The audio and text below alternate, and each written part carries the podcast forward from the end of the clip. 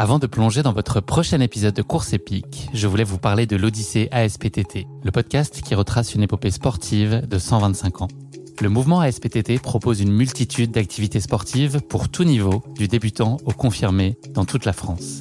J'ai particulièrement aimé dans ce podcast l'alternance entre les anecdotes historiques sur de nombreuses disciplines sportives et les témoignages en immersion des adhérents de l'association. C'est à la fois rythmé, vivant et instructif. Avec ce podcast, vous allez vous plonger dans l'odyssée de cette association, véritable pionnière dans la démocratisation du sport en France. Et puis les quatre épisodes de l'odyssée ASPTT mettent en lumière ce qu'il y a de plus essentiel dans le sport selon moi. Les notions d'égalité, de solidarité, d'inclusion et d'accessibilité. Et dont la course à pied est d'ailleurs une très belle expression, vous êtes bien placé pour le savoir. Vous savez désormais ce qu'il vous reste à faire. Faites comme moi, courez découvrir les quatre épisodes de l'Odyssée ASPTT sur votre plateforme d'écoute favorite. Tout décroche, euh, ce qui est au-dessus, ce qui est en dessous, et, tout et tout part, euh, tout part avec moi. Et là, il y a ouais, il y a un bloc énorme qui me frôle la tête, un deuxième. Bon, je sais, là, là, à ce moment-là, je me dis bon bah, c'est game over, c'est fini. Euh, tu vas, tu vas mourir à, à 34 ans. Et, et j'étais un sentiment de tristesse. Alors ça va très très vite, hein, mais je me dis ouais, ça se termine un peu trop tôt je dévale euh, sur environ une centaine de mètres euh, sur donc un, un, ravin quoi, très très raide. Et puis je finis quand même par, euh, j'arrive à me retourner, mon sac à dos me freine, je freine avec mes jambes. Alors je m'arrête, j'ai le, le cœur qui bat à, à 320 pulsations minutes, j'ai une mare de sang autour de moi. Bon, je sais évidemment que c'est que c'est le mien. Euh, j'ai la main, la main gauche complètement transpercée. Bon, je constate tout de suite que je me suis aussi cassé le bras gauche. Hein, ça, c'était, c'était évident. Euh, je me suis recassé le bras droit. Ça, bon, j'avais moins le sentiment puisque je, il était déjà cassé, donc. Mais je me suis recassé le bras droit, effectivement, un autre endroit du bras euh, dans cette chute-là. Je suis pas en très bon état, globalement, mais je suis vivant. Bonjour à tous, je suis Guillaume Lalu et je suis ravi de vous retrouver dans ce nouvel épisode de Course épique. Course épique, c'est le podcast Running et Trail qui vous fait vivre dans chaque épisode une histoire de course hors du commun. Athlète émérite, coureur confirmé ou anonyme passionné, quand la légende d'une course et la destinée d'un coureur se rencontrent, c'est dans Course épique qu'elle se raconte.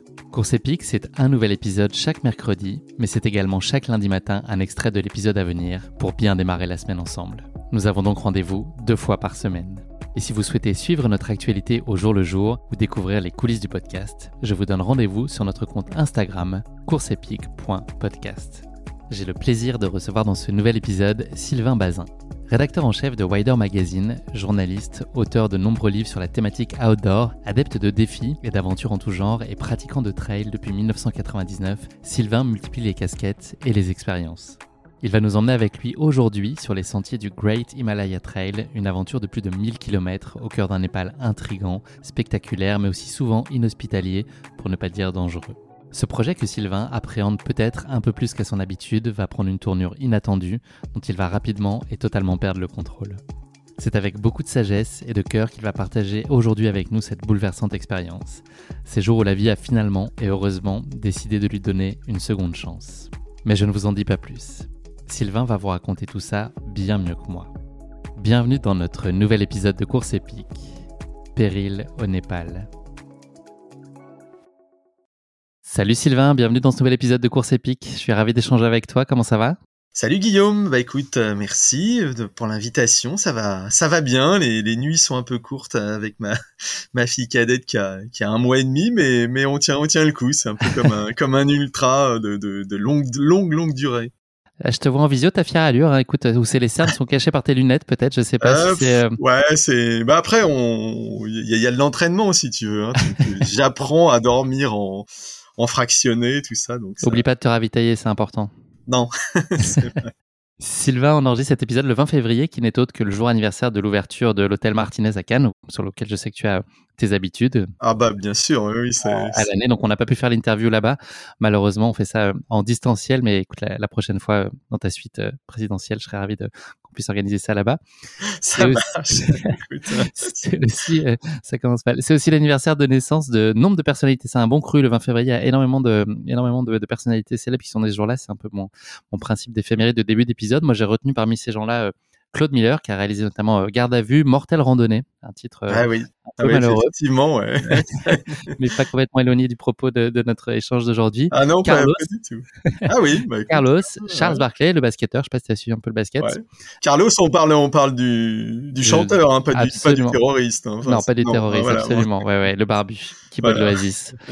Euh, Charles Barkley, donc le basketteur, Kurt Cobain, je sais pas si t'as D'accord, écouté. Nirvana dans tes plus tendres années, et Rihanna dans un autre registre aussi, euh, D'accord, fraîchement, ouais, bah, euh, écoute, fraîchement euh, enceinte. Et ma question pour toi, alors Sylvain, si tu devais passer euh, un dîner d'anniversaire ce soir, le lendemain de l'anniversaire de ta maman, avec une de ces personnalités, est-ce que tu choisirais euh, Claude Miller, Carlos, Charles Barkley, Kurt Cobain ou Rihanna, avec qui tu passerais un bon moment, tu penses? Oh bah écoute, euh, là j'ai, tu vois, j'ai En même temps qu'on puisse en ressusciter euh, certains d'entre eux. Ouais, alors bah ouais, bah écoute, si peut-être euh, Carlos, hein, il, est, il est quand même sympa et tout. Je pense qu'on peut, il y a moyen de passer un bon moment. euh, Concours après, de bon, barbe entre Voilà, vous deux. effectivement, ouais, tu vois. Après Claude Miller, ça peut être intéressant quand même, hein, mais euh, ouais, non, non, écoute, euh, ouais, Carlos. Hein, plutôt, tu vois, peut-être plutôt que Kurt Cobain. Je sais pas ce que j'aurais, si j'ai tant de choses à lui raconter. Je connais moins finalement. Ok. Il me semble moins proche, hein, Carlos, ouais, Carlos. Allez. C'est noté. Bon, on pourra pas organiser ça, mais dans, Eh dans l'esprit, on sait que c'est ce qui t'aurait fait le plus plaisir. Mais tu auras sûrement bien mieux à faire ce soir. Sylvain, traditionnelle question d'ouverture de ce podcast. Est-ce que tu pourrais te présenter à nos auditeurs? L'idée étant que tu ne peux pas parler de sport ou tout ce qui touche euh, à l'outdoor par extension. N'essaye pas de, de feinter. Voilà. Qu'est-ce que tu peux euh, dire de toi? Dans les grandes lignes, on aura le temps de développer un peu après, mais en tout cas, voilà une petite, Ouais. euh, petite fiche de présentation euh, synthétique de Eh Sylvain écoute, Bazin. euh, ouais, bon, ça, ça va être dur de, de ne pas parler de, de sport outdoor puisque c'est quand même pas mal constitutif de ma personne et de mon identité. Mais bon, voilà, moi je suis Sylvain Bazin, j'ai 45 ans, euh, non, bien, enfin j'ai encore 44 ans, je vais avoir bientôt 45 ans, pardon. Euh, je suis journaliste, je suis rédacteur en chef d'un magazine bah, où on parle de sport outdoor. C'est quand même compliqué de ne pas de ne pas le dire. Euh, voilà, j'ai grandi en région parisienne. euh, maintenant, je vis à Grenoble. Magazine qui s'appelle Wider. Exactement, voilà, ouais, qui s'appelle. Wider. Citons-le. Euh, Et, puis, euh, bah, je suis, je, voilà, je, je vis tout près de Grenoble. Je vis en, avec ma compagne. On a, on a deux toutes petites filles. Je suis un jeune vieux papa. Voilà, mon aîné a trois ans et ma, ma cadette a, a un mois et demi. Voilà. Donc, puis je suis, je suis bien occupé. J'écris beaucoup de livres aussi. Donc, euh, en, plus du magazine, euh, enfin des magazines, je m'occupe aussi d'un magazine de, de voyage à vélo maintenant. Et euh, ça, voilà, je suis, je suis plutôt, plutôt bien occupé. Sur tous les fronts. Sur tous les fronts, voilà. Sylvain, on va prendre la machine à remonter le temps ensemble. Euh, Est-ce que tu peux nous parler de, bah, de, de ton enfance? Tu vivais en région parisienne et euh, c'est pas le cadre forcément idéal sur le papier, en tout cas pour la nature, mais la réalité, c'est que tu as, quand même déjà développé un intérêt assez fort pour euh, cette, déjà l'extérieur et le fait d'aller claquer la porte et d'aller te promener en forêt. Bah oui, oui, oui, mais c'est vrai qu'on a, on a souvent tendance à imaginer la région parisienne comme un, un grand cube de béton, alors que c'est quand même très différent. Enfin, surtout quand on grandit finalement. euh, bah là où moi j'ai grandi, c'est-à-dire entre entre le sud Yvelines et le sud Essonne. Hein, j'ai grandi principalement à Rambouillet. Après, mes, mes grands-parents euh, habitaient, euh, avaient, une maison dans, dans le sud de l'Essonne, à Videl, hein, près de près de Boutigny, La Ferté-Alais, tout ça. Donc c'est vrai que je connais bien euh, ces, ces, ces deux endroits d'Île-de-France qui sont très verts finalement. Hein. Euh, Videl, c'est même euh, c'est même vraiment provincial. Hein. Il y avait encore beaucoup de gens dans le village qui avaient jamais mis les pieds à Paris. Rambouillet, c'est bon, c'était déjà un petit peu plus euh, plus bourgeois, plus ouais, il y avait plus de connexions sans doute avec avec Paris, mais euh, mais ça reste quand même un cadre très très vert. Hein. Moi, j'avais toute la forêt pour m'évader, pour m'échapper euh, à vélo et à pied dès, dès le dès la presque la je dirais la plus tendre enfance, puisque évidemment j'allais me promener dans dans les bois avec mes parents, puis ensuite dès le dès le collège, on allait euh, on allait à vélo vers les étangs. euh, avec mes avec mes copains de classe et tout donc c'est vrai qu'on avait on avait un cadre de vie euh, très très nature et je pense que ça ça a beaucoup influencé mes euh, ouais mon, mon goût pour pour la nature pour me balader dans la nature pour découvrir en, nature. Et puis c'est aussi là que j'ai appris euh, bah, à marcher à courir euh, à faire du vélo euh, et ça c'est pareil c'est quelque chose de, de marquant hein.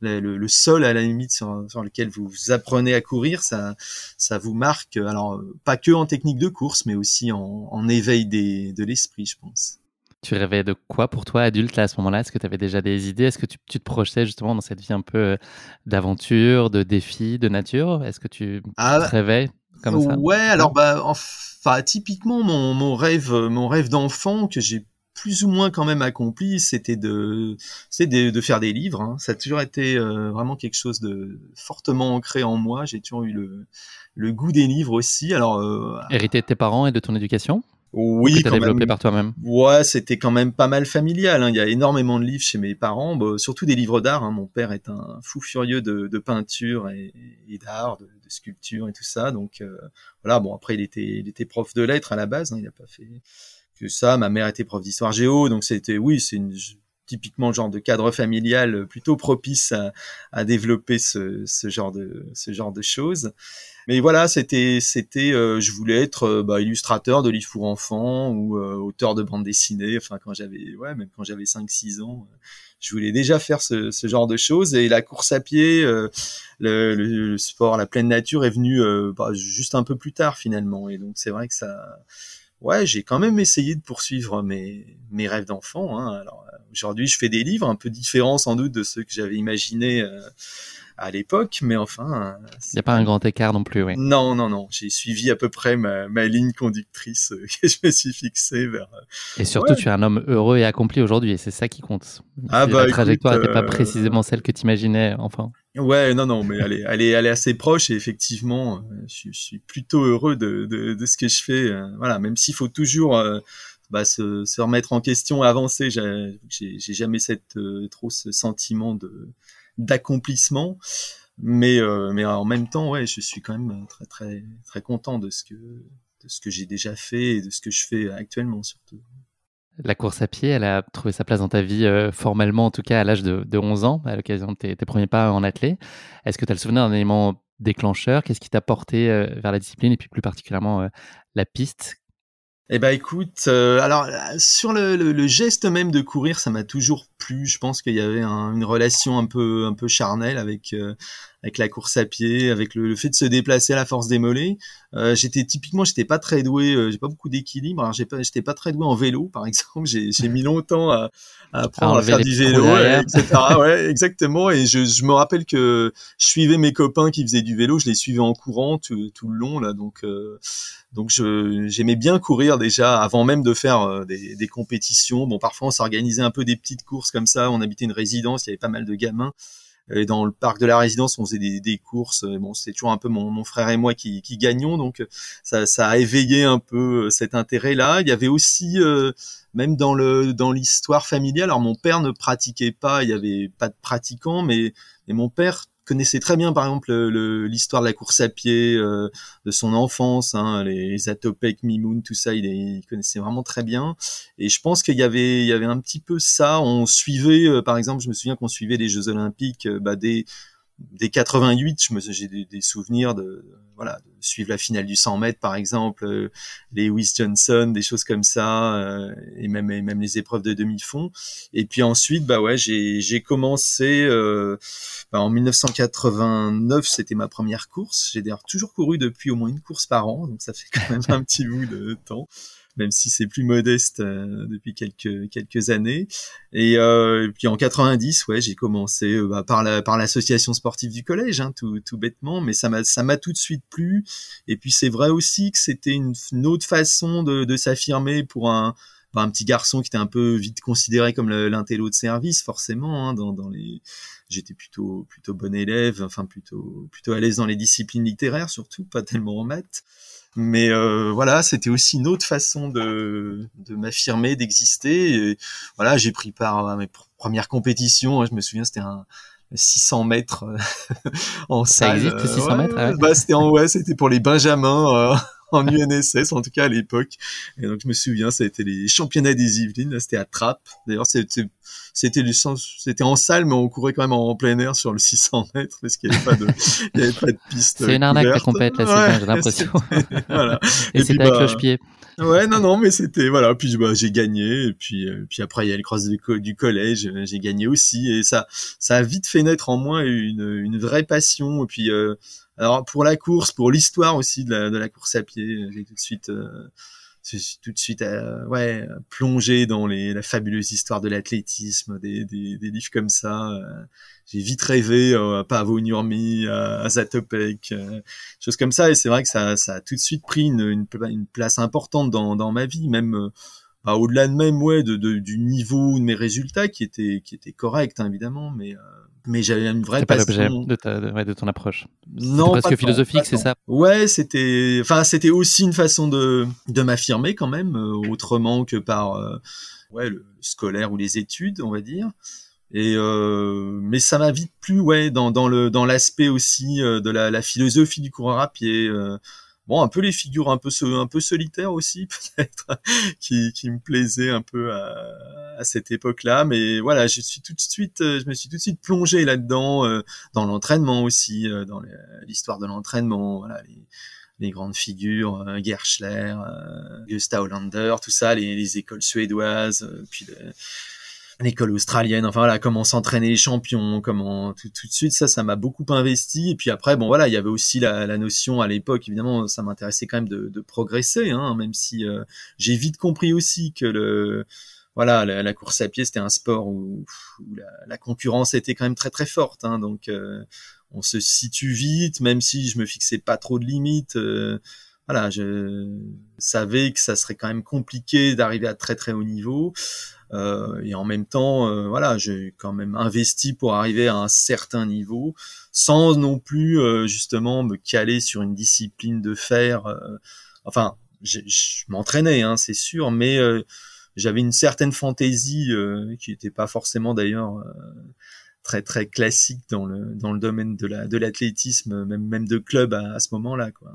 Du coup, j'ai vite exploré aussi bah, des distances qui semblaient pas très pas très intelligente à faire euh, à 10, 18, 20 ans, etc. Quand t'as quand as un petit peu un bon niveau et voilà, on te dit maintenant, euh, investis-toi sur le 5000 mètres, euh, t'as as des possibilités. Et puis finalement, moi non, j'avais j'allais explorer d'autres d'autres pistes et tout euh, voilà notamment le bon le marathon après l'ultramarathon le trail et tout parce que ça démarrait puis c'était des choses qui m'intéressaient aussi j'ai vite eu aussi une fascination c'est vrai pour les pour les longues distances alors même que c'était pas forcément euh, mes, mes qualités naturelles les plus les plus évidentes donc le trail, il a trouvé sa place dans ta vie en, en 1999. Euh, ouais, tout à fait.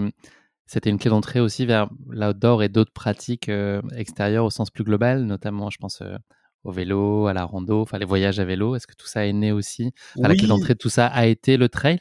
Euh, alors c'était, en fait, le fait de grandir à Rambouillet, euh, je, m'entraînais essentiellement en nature. Hein. Alors c'est vrai que le, trail n'existait pas en tant que tel dans les, au début des années 90, mais j'ai toujours couru en forêt, toujours marché en forêt, euh, toujours fait du vélo en, forêt. Donc j'avais toujours ce, cadre-là qui qui m'a marqué. Et c'est vrai aussi que parfois, euh, bah, je me souviens d'une ou deux rando course avec mon frère, euh, tout de suite euh, accroché aussi au fait de ouais, de courir euh, deux, heures, de, deux heures et demie. À l'époque, c'était pas non plus très très long, mais dans la nature, sans avoir non plus le, chrono en tête et tout, de, de, regarder un peu plus autour de soi. C'est vrai que c'était des, des, sensations qui m'ont tout de suite tout de suite plu donc j'avais j'avais ce, ce, rapport à voilà à la, à la, nature, au déplacement dans la nature sans finalité compétitive, qui était tout de suite en, en moi finalement. J'aimais aussi courir ou marcher pour marcher, pour courir, pour aller dans les bois. Donc euh, donc j'avais ce, ce rapport-là avant même que le, le trail n'entre vraiment dans ma dans ma pratique. Mais c'est vrai que voilà alors en 99 le, le, le trail ça, ça avait commencé on va dire officiellement vraiment depuis 4-5 ans, bah, depuis les Templiers, hein, c'est vrai qu'on en, on en entendait davantage parler. Moi, j'avais 21 ans, j'avais couru, euh, bah voilà, les, les longues distances m'attiraient, donc euh, j'avais fait mon premier semi-marathon à 17 ans, mon premier marathon à 20 ans. Euh, bon, bah voilà, c'était un, un, palier de plus. La grande course des Templiers, c'était c'était un beau défi. Et puis c'est vrai aussi que c'était la première fois que je courais en montagne, enfin même si le bon le voilà le Larzac c'est des montagnes un peu un peu un peu rapiécées mais enfin il y a, y a, quand même des, des, fortes pentes il y a de la technicité tout ça. Et là ça pour le coup c'était pas du tout mon terrain de jeu naturel puisque bon les, les petites bosses de la forêt de Rambouillet et puis le, les, les allées cavalières ça, ça ça déroule quand même euh, mieux Et en plus, j'étais pas très en forme. Je me souviens que j'étais assez fatigué pendant la, préparation. Enfin, je pas les, les, quelques mois avant avant cette course des Templiers. Puis finalement, ça s'était plutôt pas trop mal passé. Euh, bon, j'avais fini, j'avais gagné en espoir, mais enfin ça c'était pas. Euh, voilà, j'ai dû finir 60 75e quelque chose comme ça mais il y avait y avait un gros niveau enfin c'était une course qui est, où il y avait déjà une belle densité j'avais j'avais souffert les, les 20 20 25 derniers kilomètres parce que bah, j'avais pas j'avais pas l'habitude de courir euh, au-delà de 50 kilomètres hein. puis même le marathon j'avais pas non plus euh, j'en avais fait euh, deux ou trois avant hein. c'était mais ça m'a ça m'a mis le pied à l'étrier alors après pendant plusieurs années j'ai quand même fait un peu un peu tout en même temps hein, typiquement L'année suivante, j'avais bien progressé. J'avais fait, j'ai, j'ai quand même, euh, ouais, j'ai été champion d'Île-de-France espoir du, du 10 000 mètres. J'avais fait cinquième au, au, championnat de France. Donc euh, je courais en 31 en 31 30 hein, donc euh, pas trop trop mal et en même temps voilà bon ce qui était rigolo c'était de faire les Templiers de courir quand même en 31 30 euh, juste après en fait six mois après euh, j'avais évidemment fait le marathon de Paris j'avais fait 2h39, mais bon, je me souviens que c'était sans préparation spécifique. Donc euh, voilà, à 21 ans, c'était pas, c'était pas trop mal. Et puis euh, voilà, mais bon, c'est vrai que je courais un peu euh, bah, comme je le sentais. Hein. Enfin, c'était voilà, ça m'arrivait de faire. J'avais dû faire, je pense, une quinzaine de semi-marathons cette année-là. Donc bon, évidemment, les, les entraîneurs d'athlètes me disaient que c'était n'importe quoi, évidemment. mais bon, voilà. Après, je savais aussi que même, même en me concentrant à fond sur sur le 1500 ou sur 5000, j'atteindrais un bon niveau, mais c'était pas non plus forcément euh, utile de, de, sacrifier entre guillemets euh, voilà tant d'années. Puis j'aimais j'aimais spécialement courir, et puis voilà, j'étais aussi déjà un peu dans cette perspective de, de découverte qui m'a qui m'a guidé euh, jusqu'à présent en fait. On l'a entendu, tu as donc participé à un nombre de, de trails et de courses emblématiques, puis tu as donné une nouvelle orientation à tes projets sportifs, en tout cas d'aventure, avec le choix d'expérience vraiment autant très long où l'expérience euh, humaine peut aussi euh, prendre le pas ou en tout cas est indissociable de, l'approche euh, sportive. C'était quoi le sens de, cette démarche? Est-ce qu'il y avait une forme de quête spirituelle derrière cette idée de partir sur des temps extrêmement longs et finalement la, vitesse importait peu? Ouais, bah effectivement, c'était pour moi de toute façon la, course à pied ça, et l'outdoor, ça a toujours été un terrain de d'exploration, bon à la fois de, découverte, de rencontres, hein, mais aussi d'exploration euh, intérieure. Donc, euh, donc voilà, c'est aussi ce que me permettait sans doute les, les très très longues distances hein, en courant. Alors c'est vrai qu'après les, les, années suivantes, à partir de 2004-2005, j'ai vraiment fait que du trail quasiment. Enfin, je faisais encore un petit peu de, de course sur route, de marathon, mais de façon relativement informelle. Après, je suis peut-être basculé dans un dans un trop plein presque de, de de trail et d'ultra. Bon, c'est vrai que j'étais, voilà, j'avais aussi la possibilité d'aller courir un peu, un peu partout. Alors euh, voilà, c'était comme j'avais commencé le, à être journaliste spécialisé aussi dans, dans le domaine. Et bon, c'était voilà, Il y a une forme de lassitude que tu as ressenti? Euh, Alors oui, sur la sur l'aspect compétition, sur l'aspect événement. Moi, j'ai jamais été tellement attiré en fait hein, par les par l'événement, la compétition. Ce que j'aimais avant tout, c'était c'était courir, c'était me retrouver. Euh, alors seul ou en petit groupe, hein, c'est ce que je préfère, euh, voilà, dans, dans la nature, en, avec ça, avec cette, cette notion d'effort qui était et de défi qui était qui était qui était qui reste relativement importante chez moi. Mais euh, mais voilà il y avait ce, plaisir de, de se retrouver euh, voilà seul avec euh, voilà son corps en mouvement dans, dans la nature dans un dans un paysage et, et d'essayer de faire sonner ça en, en harmonie. Et bah, c'est vrai que l'aspect gros événements tout ça ça ça m'a je m'en suis assez vite lassé puis ça c'était source de, de, de, stress aussi un peu donc donc j'ai j'ai je me suis vite tourné vers des défis plus personnels euh, ce qu'on appelle aujourd'hui le off. Hein, ça, ça, ça, ça, fait euh, vraiment vraiment partie de, ma démarche euh, assez tôt hein, quand même hein, à partir du milieu des années des années 2000 et puis ensuite euh, voilà mixer en fait aussi le, trail la randonnée euh, avec des avec des défis personnels. Et puis puis c'est vrai qu'ensuite bah à partir de 2000 enfin j'ai commencé à échafauder ce projet là en 2011 j'avais vraiment l'idée de voilà, d'enchaîner un peu les grands sentiers de randonnée de, la planète euh, sur un mode euh, trail running, quoi. Voilà, bon, en faisant en tout cas des grandes distances chaque jour, sans assistance, en tout cas sans assistance prévue. Euh, voilà, avec juste mon, mon sac à dos. Et, et c'est pour ça que bah, en 2012, j'ai, voilà, je suis parti d'abord vers, vers Saint-Jacques, hein, en, en, partant de chez moi. Voilà, comme, comme les, pèlerins médiévaux. et puis, voilà, alors, j'habitais Aix-les-Bains à l'époque, et puis je suis allé jusqu'à jusqu'à Compostelle, puis Fisterra. Et euh, voilà, je... 1950 km que tu as parcouru en 40 jours. C'est ça. Que tu relates d'ailleurs dans ton livre Pèlerin Express. Qu'est-ce qui te reste justement aujourd'hui de ce, de ce chemin de Saint-Jacques? Ah bah c'est c'est une expérience marquante. Hein. C'est vrai que c'était la première fois que je partais aussi longtemps euh, sur un voyage solitaire. Alors bon, après tout est relatif parce que c'est vrai que sur le chemin de Saint-Jacques, on, on rencontre beaucoup beaucoup de monde, mais c'était une vraie expérience parce que bon, il y avait il y avait quand même aussi cet engagement physique qui pour moi aussi euh, collait bien avec euh, avec le côté spirituel de, de ce chemin. Il y a un peu un, bon, comme l'engagement du pèlerin. Hein, c'est pas c'était pas non plus voilà, fallait, je sais pas si on, on, gagne sa part de paradis, mais en tout cas, il y avait, il y avait quelque chose comme ça. Et puis c'est vrai que, bah voilà, il y a tout ce, ce défilement de paysages au fil des étapes. Euh, bon, c'est vrai qu'on a, on, a la France euh, traversée comme ça. C'est quand même un très très beau pays avec euh, avec beaucoup de ruralité et puis en même temps des paysages naturels, des architectures qui changent vite. En Espagne, c'est encore une ambiance différente avec beaucoup plus de monde, avec aussi des paysages beaucoup plus austères, certains passages où il faut vraiment bah, faut vraiment être dans le voyage parce que c'est vrai que typiquement les, les environs de Léon, par exemple, et les banlieues qu'on traverse parfois sur ce Camino Frances, on n'irait pas en, juste comme ça en se baladant en randonnée à la journée. Donc, euh, donc c'est, un peu le aussi ce côté-là du, grand voyage à pied qui, qui m'a qui m'a marqué. Et puis c'est vrai que ouais, c'était une expérience euh, relativement. J'avais fait quelques quelques randos et courses de plusieurs jours avant, mais mais c'est une expérience un peu fondatrice. Hein. Tout à fait. Sylvain, merci pour cette présentation et ces premiers éléments de, ton parcours qui nous permettent de mieux cerner qui tu es. C'est le moment de, notre rubrique du questionnaire de Proust. J'ai trois questions pour toi. Je t'en prie. Euh, c'est parti, je dégaine la première. La décision qui a changé ta vie à jamais.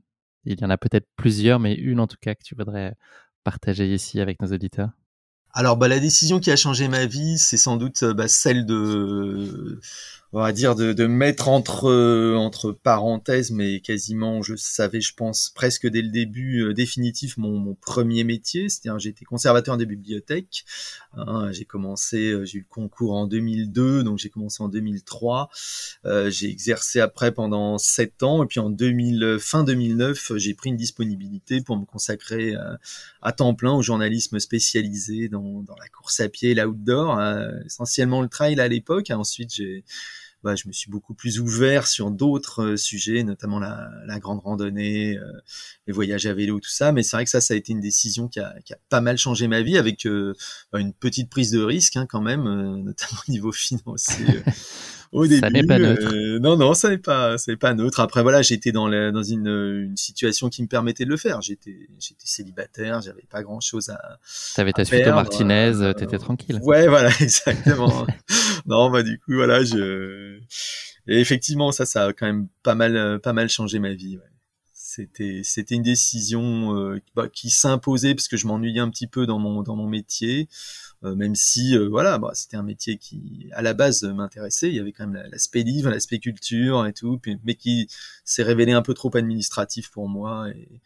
Et, voilà, je me suis dit, bah, allez, vas-y. Je faisais déjà du journalisme. Je racontais déjà mes courses dans, certains magazines en parallèle de ce métier. Puis j'ai pris le risque. Bon, ça a été dur pendant justement quelques années, 4-5 ans, enfin dur au niveau financier, tout ça, donc avec aussi les, les incertitudes que ça pouvait euh, que ça pouvait soulever.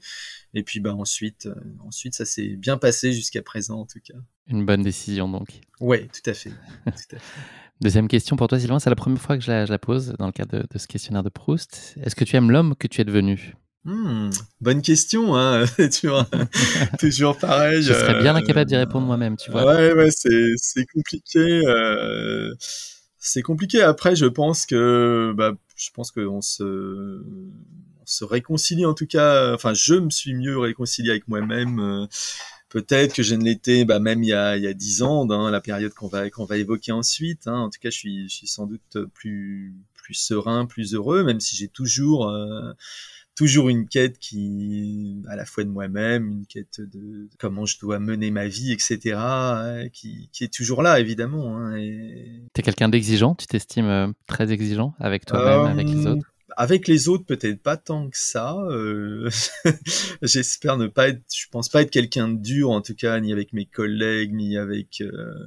Eh ben, J'ai justement le témoignage de Julien Gilron que je vais te faire écouter. non, mais oui. Je travaille pense... pour toi, pour ouais, Wader, ouais, ouais, ouais, non, mais. Un ami que je salue. Oui, oui, régulièrement d'ailleurs, ouais, ouais. Non, non, puis qui est un précieux collaborateur et je ne pense pas être euh, très très dur avec lui par exemple. Il m'a jamais dit ça, je te rassure. Non non non, bah, après bon en plus c'est quelqu'un de pas très facile à gérer même à distance. Mais bon c'est voilà. Non mais voilà, je je pense pas avec moi-même euh, si je pense que je suis relativement dur euh, mais pas tout ouais, c'est difficile de mesurer, je suis pas non plus je suis pas un asset. Euh, j'aime bien aussi les, les quand même les, les plaisirs de, de, la vie, donc je me, je m'en autorise quand même pas mal. Et euh, puis je, enfin voilà, j'ai pas de, on va dire, j'ai pas de, de, de, culpabilité, de sentiment de voilà, de culpabilité par rapport à ça, mais euh, je suis quand même assez droit, j'espère je, l'être en tout cas. Et puis c'est vrai que je, je suis quelqu'un qui, oui, qui travaille beaucoup, hein, ne serait-ce que pour euh, là mener de front euh, l'écriture des trois quatre livres dans l'année, plus les magazines. Euh, oui, j'ai un peu une discipline quoi. Je, en général, je travaille jusqu'à 23 heures, bon, quelques pauses, mais quand même, voilà. Et puis bon, je toujours aussi sans quand même ce souci de, de forme physique, même si c'est plus euh, du tout compétitif. Euh. Bon, après, c'est aussi presque un besoin, mais donc voilà. Mais euh, pour en revenir à l'homme que je suis devenu, ouais, je suis quand même sans doute plus heureux, plus content que je ne l'étais euh, dans ma vie. Je, globalement, là, là, toute la, on va dire que les dix dernières années euh, sont plutôt des, des, des très bonnes années. C'est aussi voilà d'une rencontre. Euh, fonder une famille, c'est quand même quelque chose qui, qui, permet aussi de pas forcément d'être beaucoup plus serein, mais, mais quand même voilà, il y a, y a, des choses, il y a de l'amour quoi, et ça, ça, ça aide aussi beaucoup. Ça peut excuser certaines imperfections s'il y a de l'amour. Tout à fait. Sylvain, qu'est-ce qu'un jour parfait pour toi justement? On parlait de perfection et d'imperfection. Ah, un jour parfait, bon, je dirais que c'est quand même un jour où où je vais découvrir de, de, beaux endroits en marchant, euh, où j'ai le temps d'écrire, et puis où il y a, ou maintenant, en tout cas maintenant, puisque ça évolue tout le temps, euh, où je peux partager ces, ces moments-là euh, en famille. Donc voilà, ça, ça serait un jour parfait. Merci beaucoup Sylvain. Le moment est venu de parler de, de, ta course épique, le Great Himalayan Trail. Je vais implanter euh, les décors très brièvement sur euh, cette grande route, euh, autrement appelée en anglais The Great Himalaya Trail. Le GHT, donc c'est son petit euh, surnom. C'est son surnom, ouais. L'acronyme associé est un enchaînement de plusieurs sentiers de trekking qui s'étend euh, sur toute la longueur du Népal, mais également sur les territoires euh, indiens, bhoutanais et tibétains. N'hésite pas à me corriger hein, s'il y a des choses qui sont inexactes. Cette aventure particulièrement engageante et difficile, ça je pense que tu vas pas me corriger là-dessus. Non, non. Traverse d'anciens royaume, des vallées, des vallées verdoyantes pardon, et engage ceux qui le parcourent sur des hauts plateaux arides. Le GHT est un long périple qui comprend un total de 1700 km et 80 000 mètres de D+, soit l'équivalent d'une quarantaine de marathons, de 18 MB ou encore de 7 marathons des sables, donc un, un programme assez copieux. En plus de cette distance impressionnante, la haute route, dans sa version intégrale, traverse 15 cols au-dessus de 5000 mètres et 2 au-dessus de 6100 mètres. La course que tu vas partager aujourd'hui avec nous, euh, aujourd'hui Sylvain, euh, suit ce qu'on appelle la haute route de la section népalaise de Kanchenjunga. Tu le dis beaucoup mieux que moi, vas-y dis-moi pour... Euh, Kanchenjunga, ouais. Voilà, à la frontière indienne, à l'est du pays, jusqu'à la frontière tibétaine qui est située à l'ouest. On appelle cette traversée la haute route, car elle emprunte les plus hauts sentiers praticables oscillant une moyenne de 3750 mètres d'altitude. L'itinéraire emprunte des sentiers trekking mythiques comme l'Everest et la Napurla, mais comporte également de nombreuses sections se situant dans les coins les plus reculés du Népal. Tu vas aussi euh, nous en parler. Tout à fait, bah oui, c'est... Une hospitalité parfois de, de mise dans ces environnements-là. Donc voilà, cette expédition sur le toit du monde, en tout cas, est un défi euh, unique qui s'adresse à des aventuriers expérimentés, désireux de s'élancer euh, dans ce voyage riche et authentique s'il en est, et également prêts à faire un sacré saut dans l'inconnu, ce qui a été ton cas, Sylvain.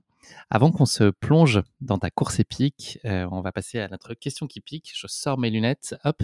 Euh, c'est une question gentiment piège que je pose à, à chacun de mes invités. Donc, euh, je crois que tu écoutes le podcast occasionnellement. Donc, tu vois le principe, c'est en général un grand moment de n'importe quoi. Oui. Le, je, je l'ai dit, donc l'acronyme de l'acronyme de la Great Himalayan Trail, c'est GHT.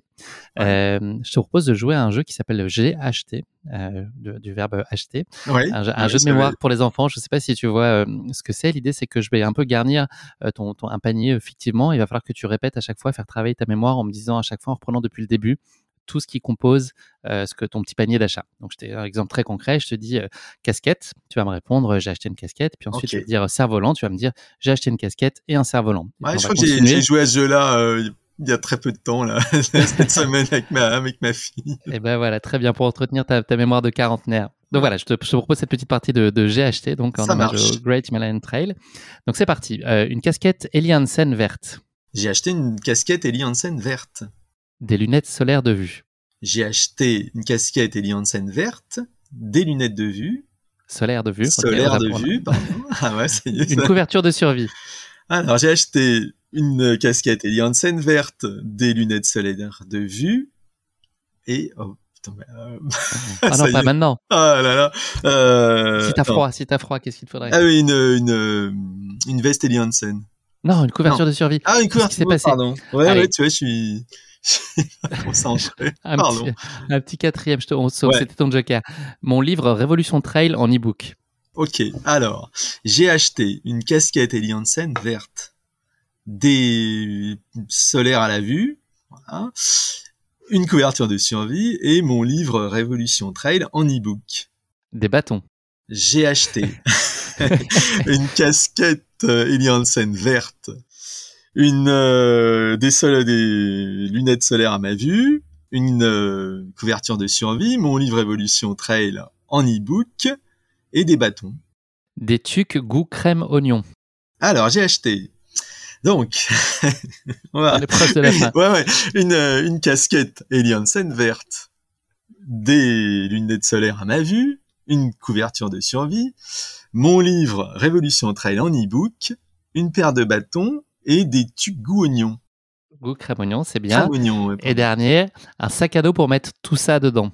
Alors, j'ai acheté donc une casquette Eli Hansen verte, une, une, paire de lunettes solaires à ma vue, euh, une couverture de survie, mon livre euh, Révolution Trail en e-book, une paire de bâtons, des tubes goût crème oignon et un sac de couchage, euh, de un sac à dos pardon, pour mettre le tout et transporter le tout.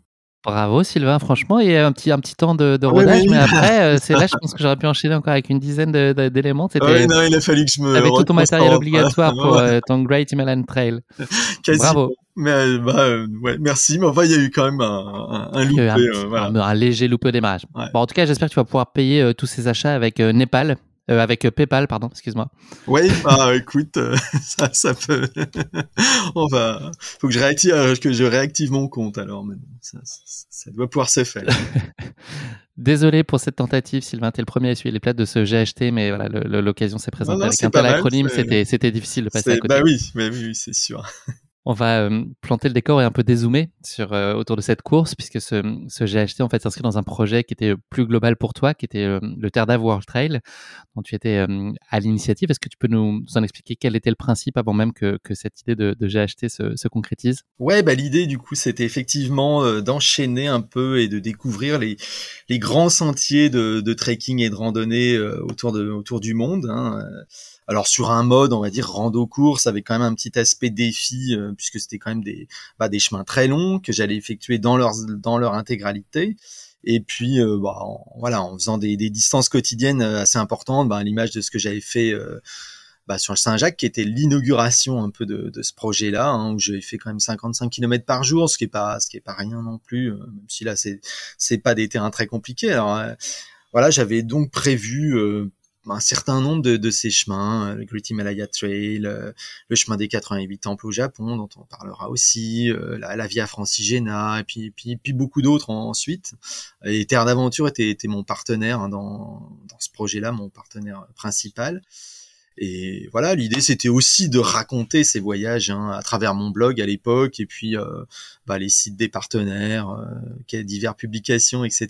Donc euh, voilà, sur mon blog je racontais, alors notamment pendant mon Saint-Jacques, hein, le, je racontais vraiment au jour le jour euh, toutes mes toutes mes, petites aventures et c'était c'était sympa. Il y avait aussi bah, les réseaux sociaux existaient déjà, même s'ils étaient un peu différents euh, quand même encore. C'était surtout Facebook hein, à l'époque et euh, voilà, je racontais ça sur sur Facebook. Il y avait des gens qui venaient m'accompagner. Alors évidemment plus sur le Saint-Jacques que sur le Great Himalaya Trail, mais il y avait il y avait ce côté ce côté très sympa aussi de partager des étapes avec avec des gens que je connaissais ou non d'ailleurs, hein, qui parfois uniquement par les par les réseaux sociaux et c'était c'était tout tout ce voilà.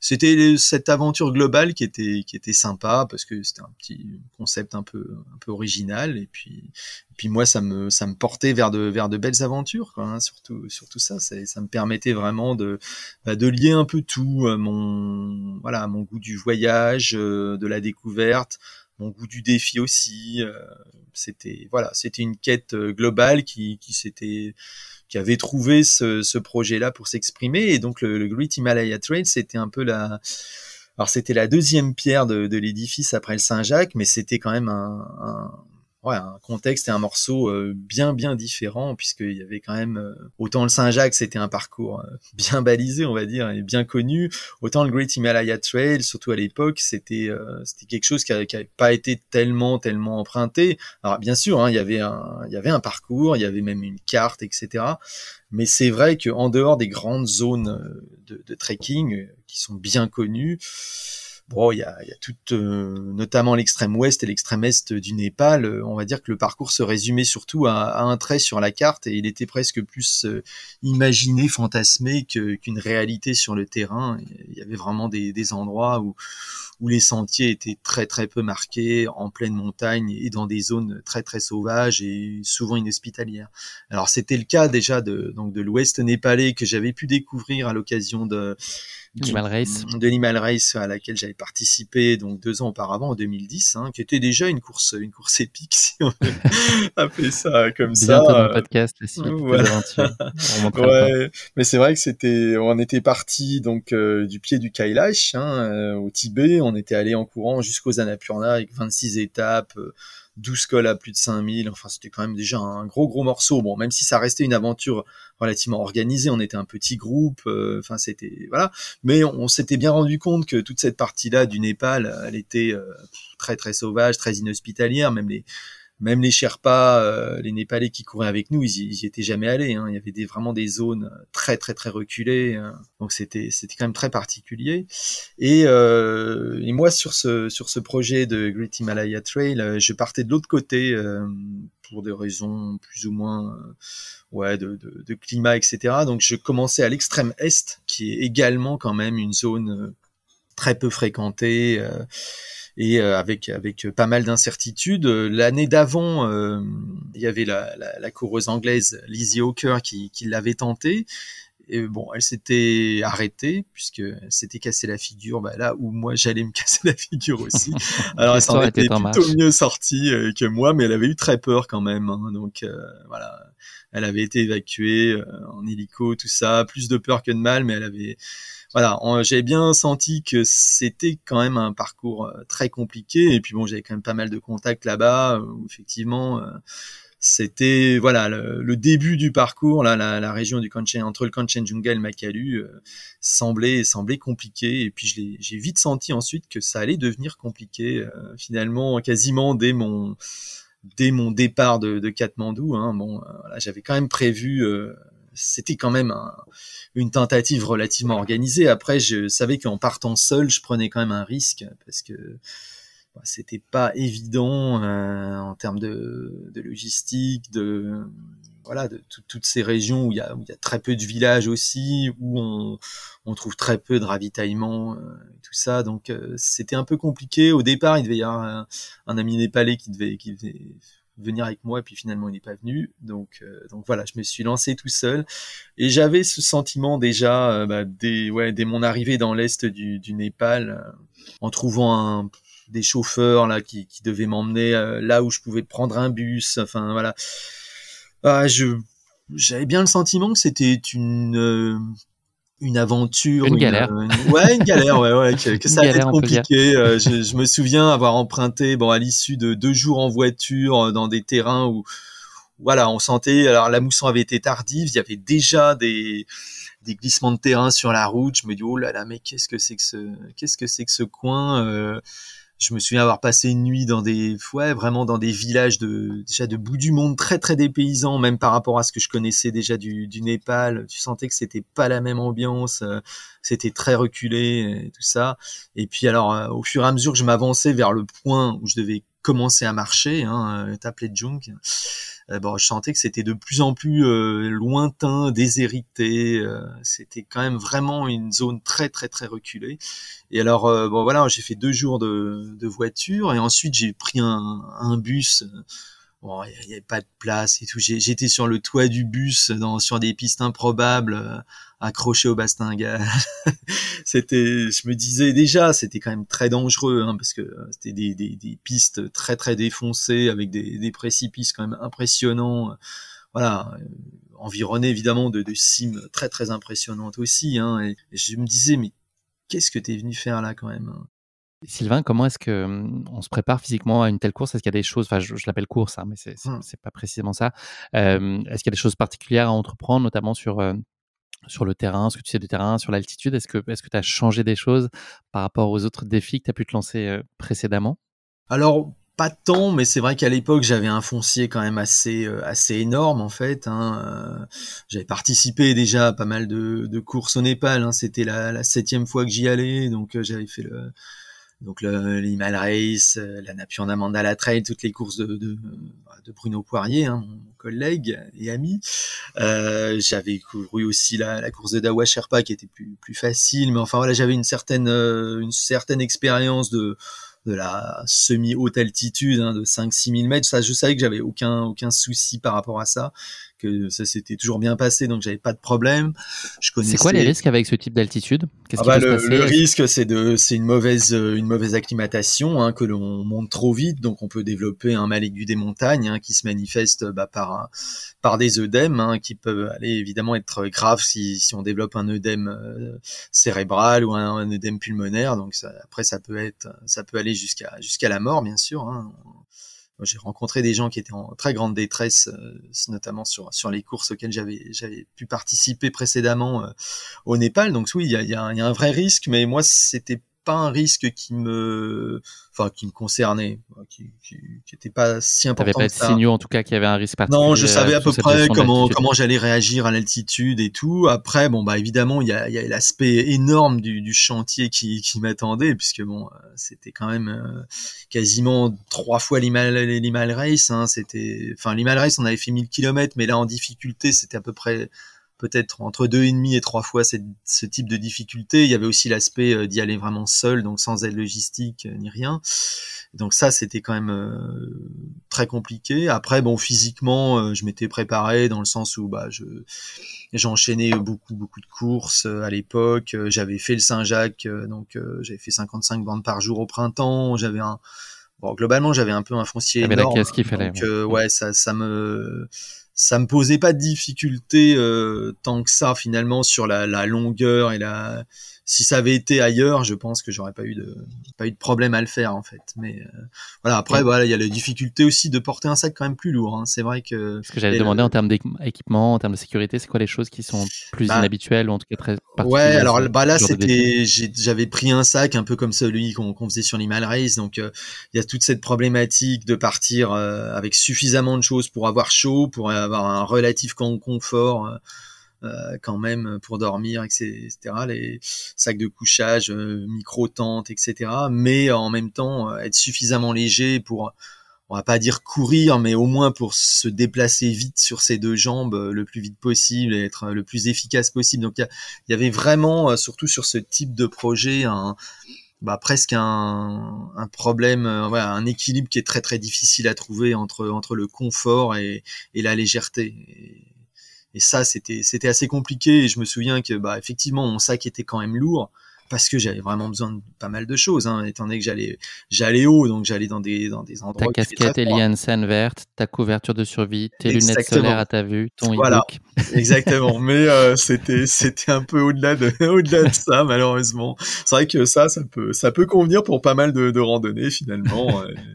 Peut-être un peu moins dans ce galère, mais là, c'était un petit peu plus compliqué à gérer. Et effectivement, le poids du sac m'a, m'a quand même aussi euh, sans doute pas mal fatigué, euh, notamment sur les premières étapes qui étaient tout en montée, très dures. Et effectivement, j'ai tout de suite senti aussi qu'il y avait, il y avait cette difficulté là. Ouais.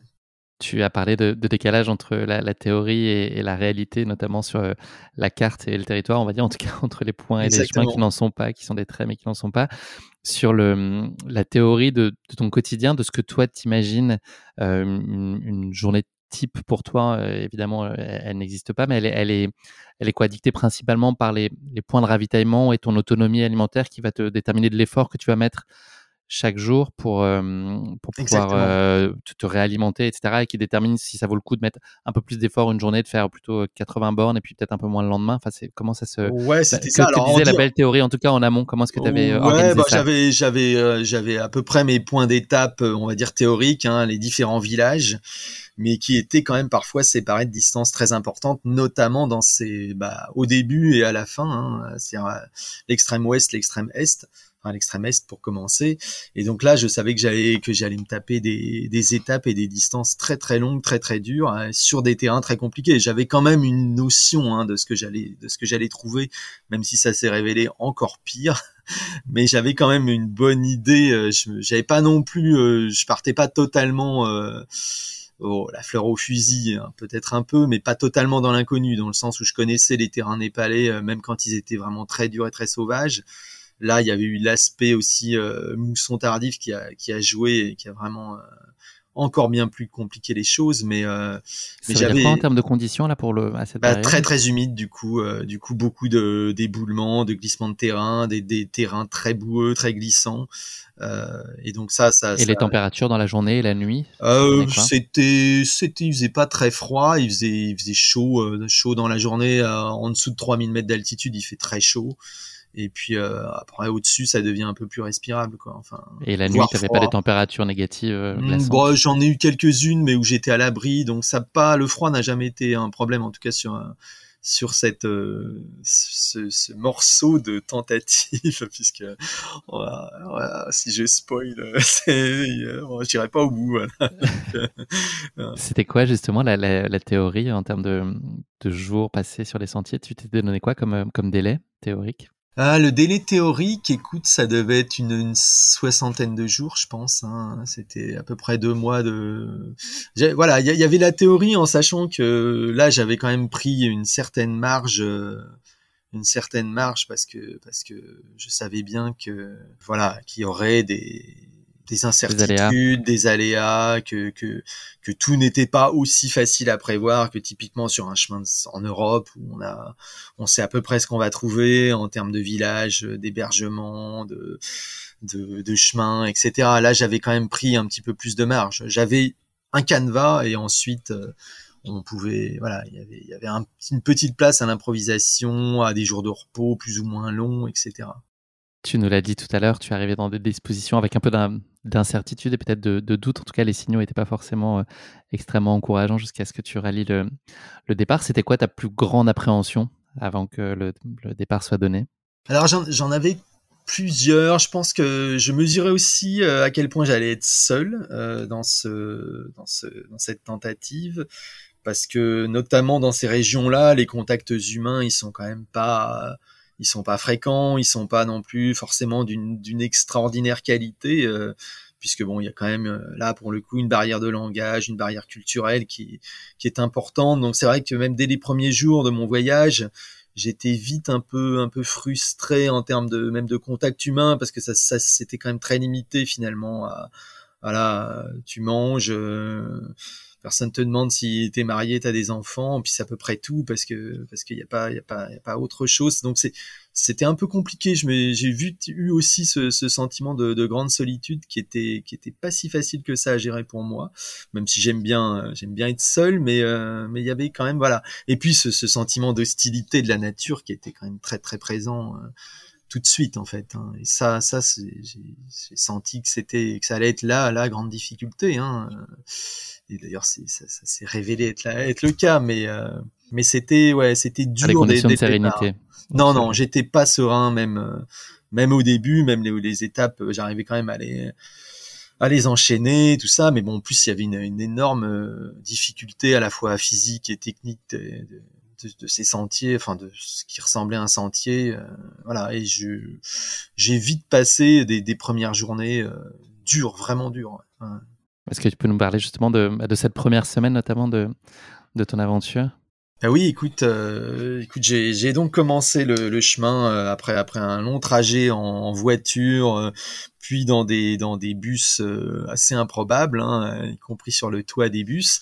Et puis ensuite, bah dès que je suis descendu, j'ai commencé le sentier. Alors là, on était, j'étais vraiment encore dans des altitudes très basses, hein, en vallée, il faisait très chaud, c'était des, rizières, des champs, des, des villages très très très reculés. Bon, bah, j'ai fini par, voilà, je suis arrivé à la nuit, je me souviens, premier village, j'ai trouvé un, bon, euh, quelqu'un, on m'a, on m'a quand même, euh, on m'a vite offert l'hospitalité. Euh, bon, ça, c'était, c'était sympa. Bon, après le, bon, la nuit, on m'avait, on, m'a quand même volé tous mes appareils électroniques que j'ai dû réclamer le lendemain matin. Un peu moins sympa. Un peu moins sympa. c'était voilà, on sentait que c'était pas le Népal qu'on, a, qu'on connaît quoi en fait, hein, qui est super accueillant, où on a vraiment une sérénité totale. Voilà, c'était moins l'ambiance bouddhisme, zen, etc.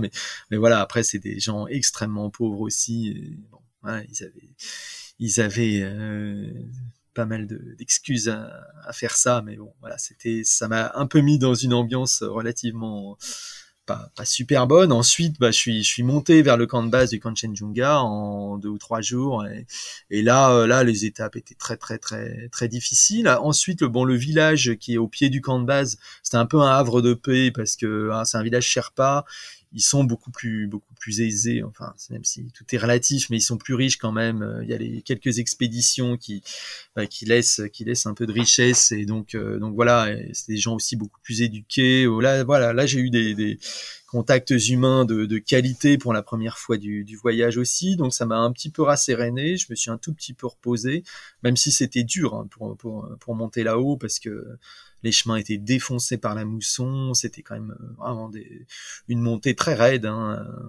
je mettais beaucoup les mains, je me souviens, donc c'était très physique. Et, euh, puis ensuite, euh, bah ensuite c'était vraiment encore un, une étape de plus dans, l'inconnu, puisque là, j'allais dans cette zone qui est, un peu entre le Kanchenjunga et le Makalu, où pas grand monde passe en fait.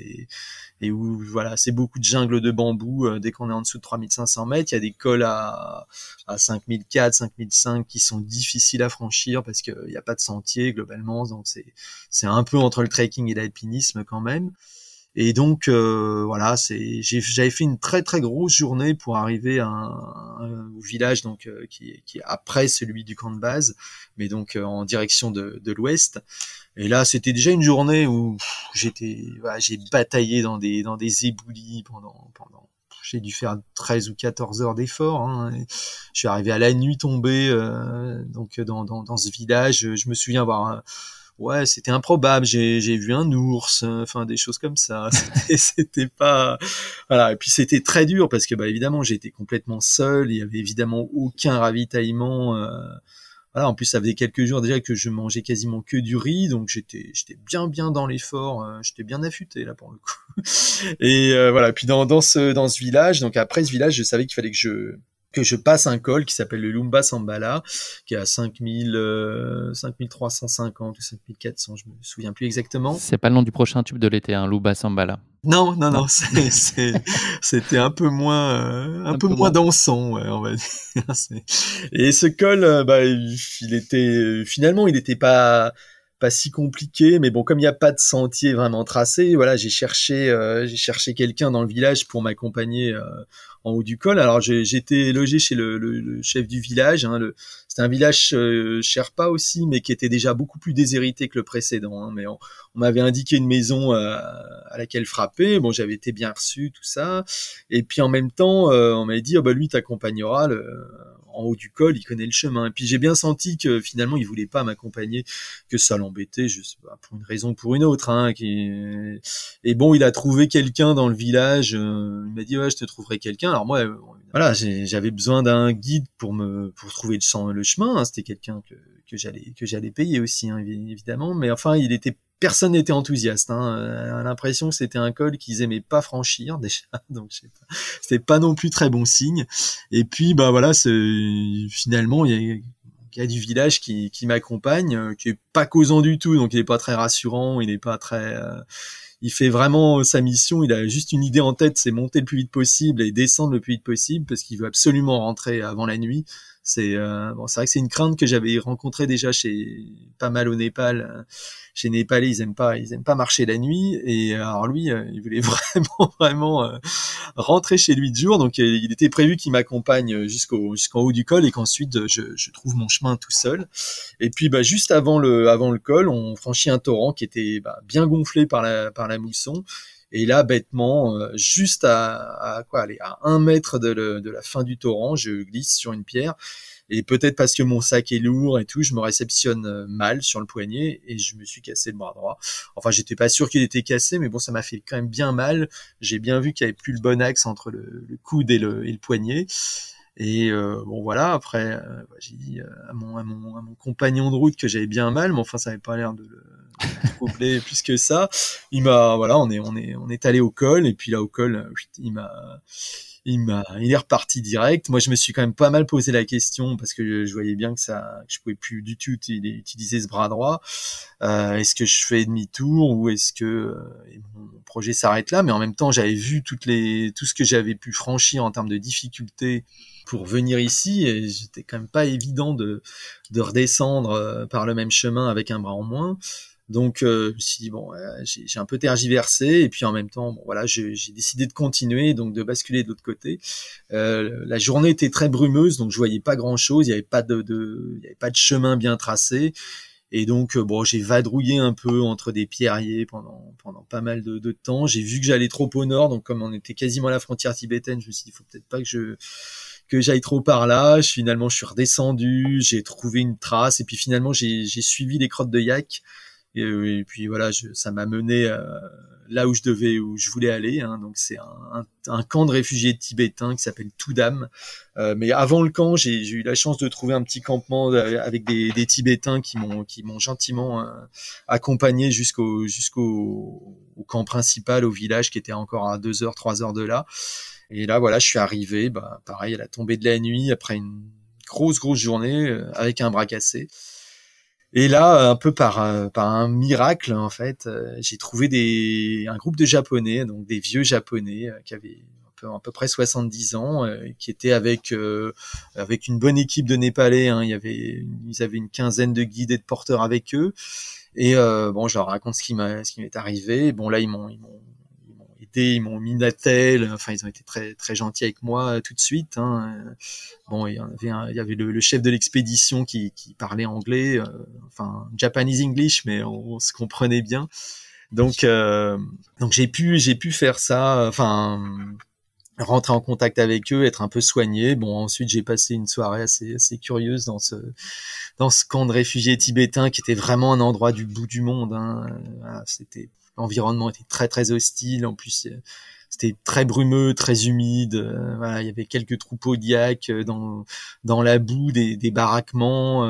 c'est très très. Tu nous le vends bien, Sylvain. Ça, ça donne ouais, ouais, c'est c'est voilà. Je me souviens avoir avoir bu du de la vodka de contrebande avec les avec les Tibétains en me disant que là vraiment je sais pas trop où j'étais, mais euh, bon, euh, voilà, c'était bon. Je savais aussi que mon oh, T'as trouvé un peu de chaleur humaine, en tout cas. Exactement, ouais. Non, non, ils étaient, ils étaient, ils étaient rustiques, mais mais sympas les ces Tibétains. Et, et après, je savais que mon projet était plus ou moins fini. Là, l'idée c'était de, de, redescendre euh, dans la vallée. Alors j'avais demandé, du coup, bah, évidemment, ils avaient, ils avaient dit oui. Hein. J'ai demandé à mes ah mais aux Japonais de, de, repartir avec eux parce que c'était quand même plus sécurisant de, de, repartir avec euh, avec une expédition constituée avec des gens surtout dans, dans mon état et dans les terrains dans lesquels on, on évoluait. Eux-mêmes étant très experts d'ailleurs du terrain. Oui, beaucoup d'expérience. Ouais, ouais, c'était c'était bah donc le, le, chef de l'expédition, un, en reparlera, mais Typhoon Dolpo, euh, c'était son surnom. Euh, Tametsu Onichi, c'était son, vrai nom. C'était un, des grands himalayistes euh, japonais. Hein. Lui, ça faisait 40 ans qu'il allait tous les ans en Himalaya pendant à peu près la moitié de l'année. Il y a une montagne qui porte son nom au Népal, le Typhoon Peak. C'est c'est un 6450 mètres, mais qui a été nommé en, son honneur. Donc c'était vraiment quelqu'un de, de, très expert et, et en plus une très belle personne. Et donc je suis reparti avec eux bah, le, le, le, lendemain et on, a commencé à marcher. Euh, donc euh, t'es rassuré quand tu reparles, le fait d'être entouré, est-ce que ça apaise un peu ton, ton esprit ou est-ce que oui, le, doute est tellement présent et t'angoisses un peu d'y retourner avec un bras en moins? J'étais quand même un peu rasséréné, même si bon, euh, voilà, les terrains, on allait on, était dans une espèce de jungle de bambou très très glissante avec des avec des pentes hyper raides et puis qui glissaient à fond euh, étant donné les, les, conditions de bah, laissées par par cette mousson tardive. Donc euh, c'était souvent des toboggans. Alors avec un bras en moins c'était très compliqué. Mais le fait d'être avec eux oui ça me rassérénait un tout petit peu mais c'était quand même, euh, j'étais pas non plus hyper serein et, en plus pour atteindre la vallée, il y avait encore euh, au moins cinq ou six jours de marche. Hein. Alors surtout qu'ils allaient pas au même rythme que, que moi non plus.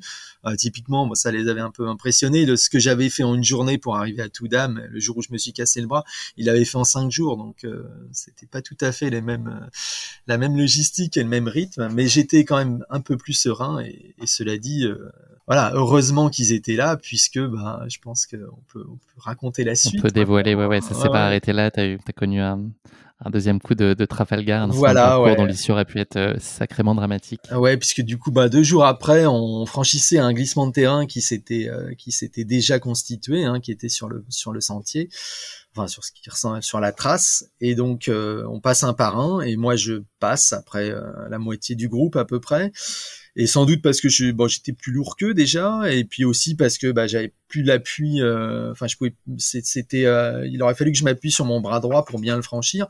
Et donc j'ai tout mis sans doute sur le pied. Et là le glissement de terrain est reparti donc là, j'ai commencé à dévaler avec euh, bah, des pierres énormes hein, qui m'ont qui m'ont frôlé. Euh. Qui tombent en même temps, toi, c'est ça. Hein, toi, tu décroches et t'as des pierres qui, euh, il y a un éboulis au-dessus de ta tête. Voilà, tout des tout décroche, ce qui est au-dessus, ce qui est en dessous, et, tout et tout part tout part avec moi. Et là, il y a ouais, il y a un bloc énorme qui me frôle la tête, un deuxième. Bon, je sais, là, je, là, à ce moment-là, je me dis bon bah c'est game over, c'est fini, tu vas tu vas mourir à, à 34 ans. Et, j'étais un sentiment de tristesse. Alors ça va très très vite, hein, mais je me dis ouais ça se termine un peu trop tôt. Puis finalement, bah, par miracle, la troisième pierre me, me, me frôle la tête aussi. Et puis finalement, euh, je dévale sur environ une centaine de mètres, euh, sur donc un, un, ravin quoi, un très très raide. Et puis je finis quand même par, euh, j'arrive à me retourner, mon sac à dos me freine, je freine avec mes jambes et tout, et j'arrive à me stabiliser. Il y a le reste des pierres qui, qui passent. Bon alors je m'arrête, j'ai le, le cœur qui bat à, 320 pulsations minutes, euh, j'ai une mare de sang autour de moi. Bon, je sais évidemment que c'est que c'est le mien. Euh, j'ai la main la main gauche complètement transpercée. Bon, je constate tout de suite que je me suis aussi cassé le bras gauche. Hein, ça c'était c'était évident. Euh, tu t'es recassé le bras droit je également. Je me suis recassé le bras droit. Ça, bon, j'avais moins le sentiment puisque je, il était déjà cassé, donc voilà.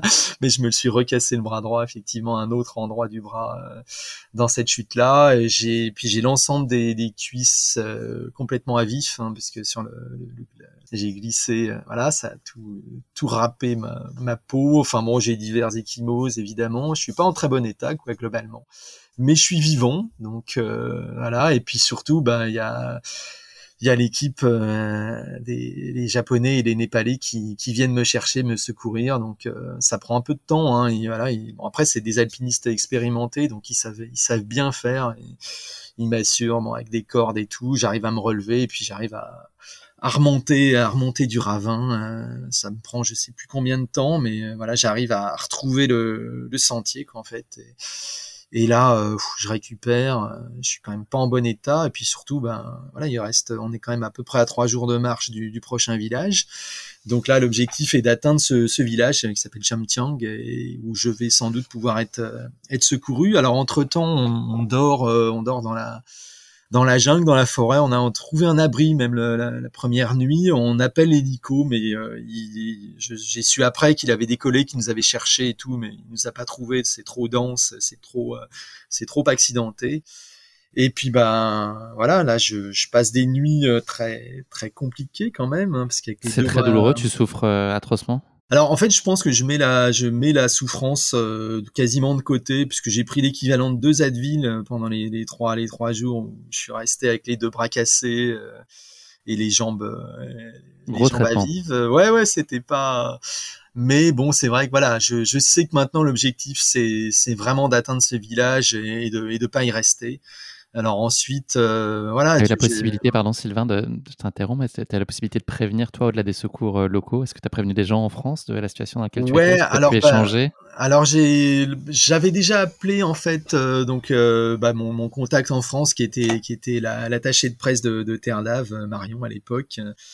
Euh, bah, déjà quand je m'étais cassé un bras quoi en fait hein, donc euh, j'avais dit que c'était quand même compromis euh, que j'allais essayer de redescendre et tout donc euh, donc elle était déjà prévenue qu'il y avait eu un problème.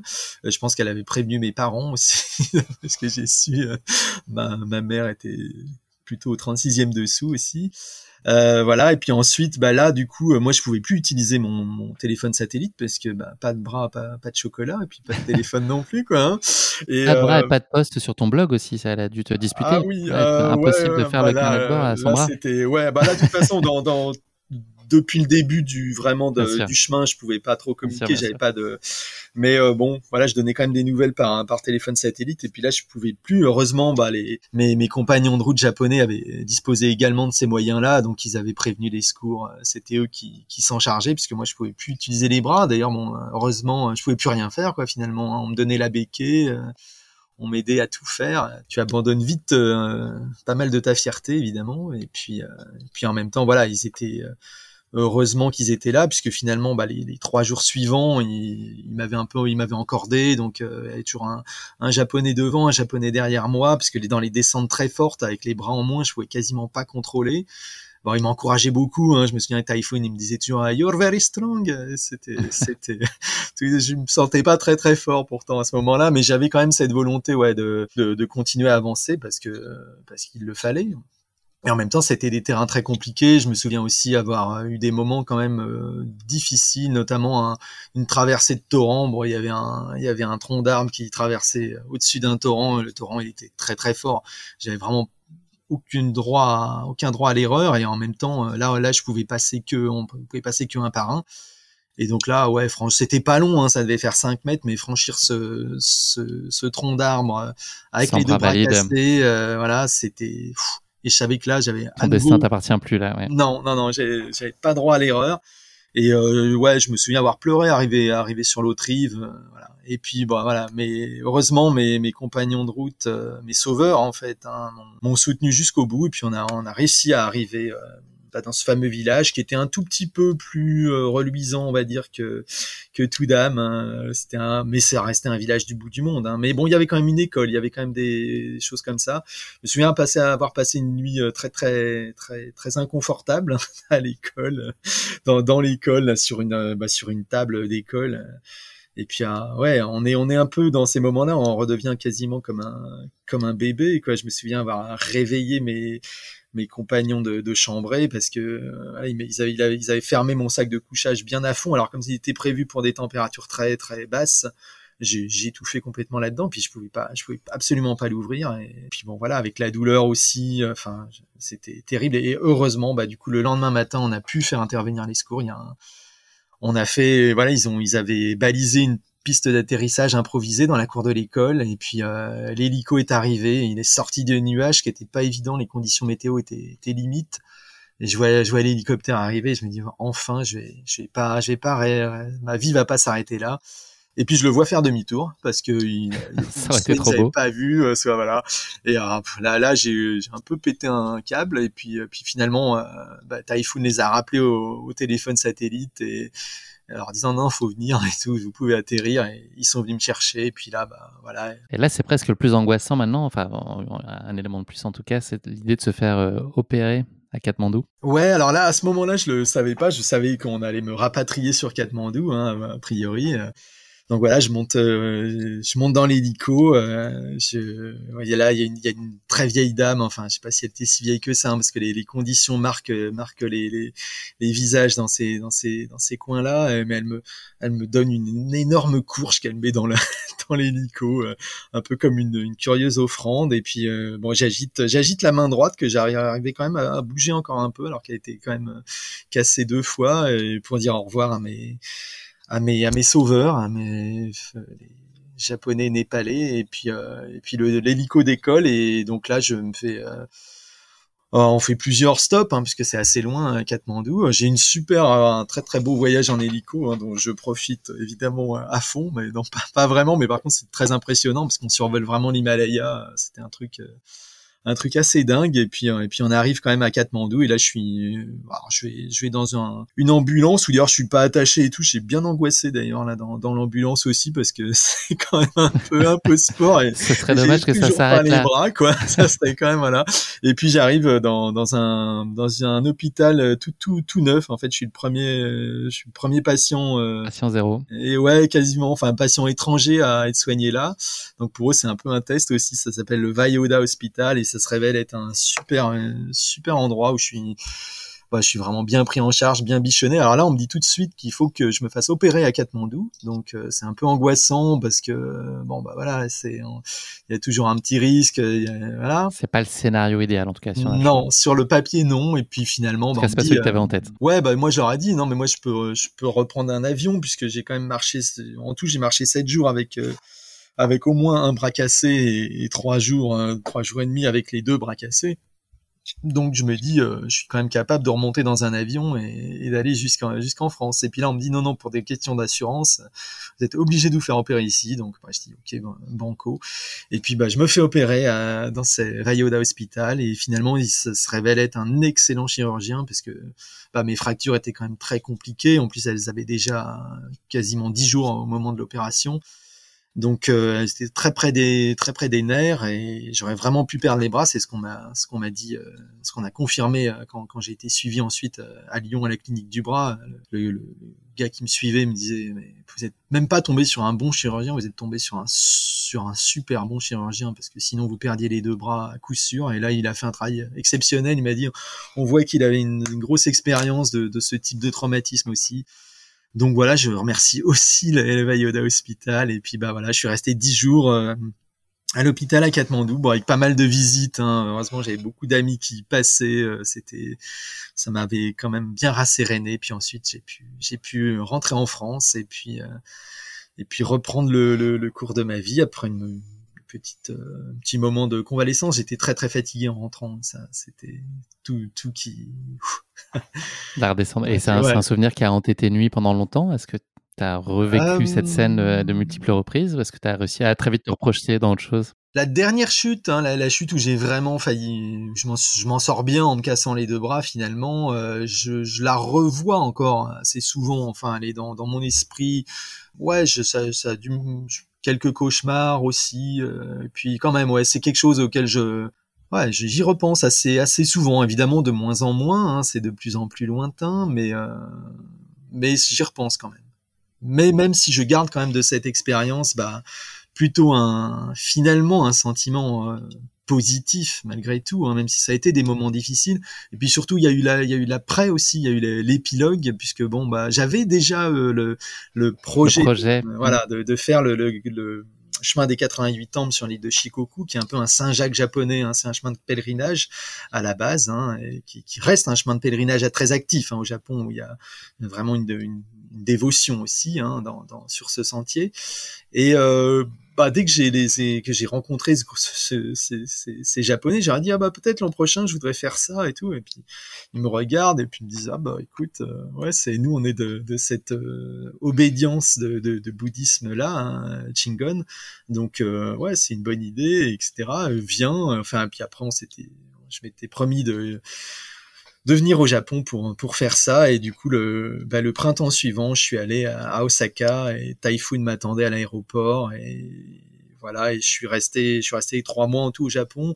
J'ai accompli ce chemin des, des 88 temples, un peu pareil hein, dans cette mode de relativement rapide, tout en profitant quand même euh, vraiment à fond de l'expérience de cette découverte du Japon traditionnel, des, voilà, de ce chemin pavé de temple. Hein, il y en a 88. On fait une kora, hein, comme comme dans le monde bouddhiste. Hein, ça, on fait, on tourne en rond, comme une, mandala.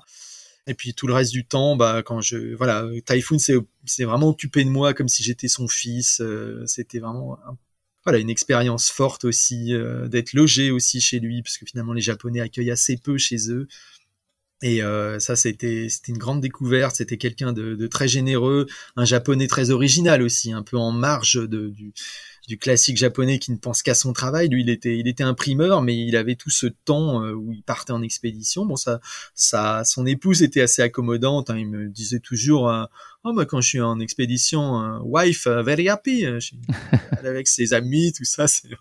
Mais bon, j'ai vraiment pu aussi rentrer dans, dans, dans, dans le quotidien de, de de ce, ce Japon euh, intime. J'ai voilà, j'ai, je m'étais arrêté aussi chez un ami de Typhoon qui était moine bouddhiste, enfin dans un petit temple bouddhiste, un zen. Hein, pour le coup, j'avais été initié à la à la, à la méditation zen. Hein. C'était c'était aussi une expérience sur le sur le sentier. C'était vraiment très très enrichissant et ça ça m'a beaucoup marqué. Puis c'était aussi voilà un, une façon de, rendre hommage à mon sauveur, hein, auquel je pense souvent aussi. Hein. Il, est, il, est, malheureusement il est décédé d'un cancer l'année suivante, hein, à 72 ans. Et je pense toujours beaucoup, beaucoup à lui parce que c'est vraiment grâce à lui et ses, à ses compagnons de route que, que je suis encore là. Et puis ça m'a, maintenant ça fait, ça va faire 11 ans.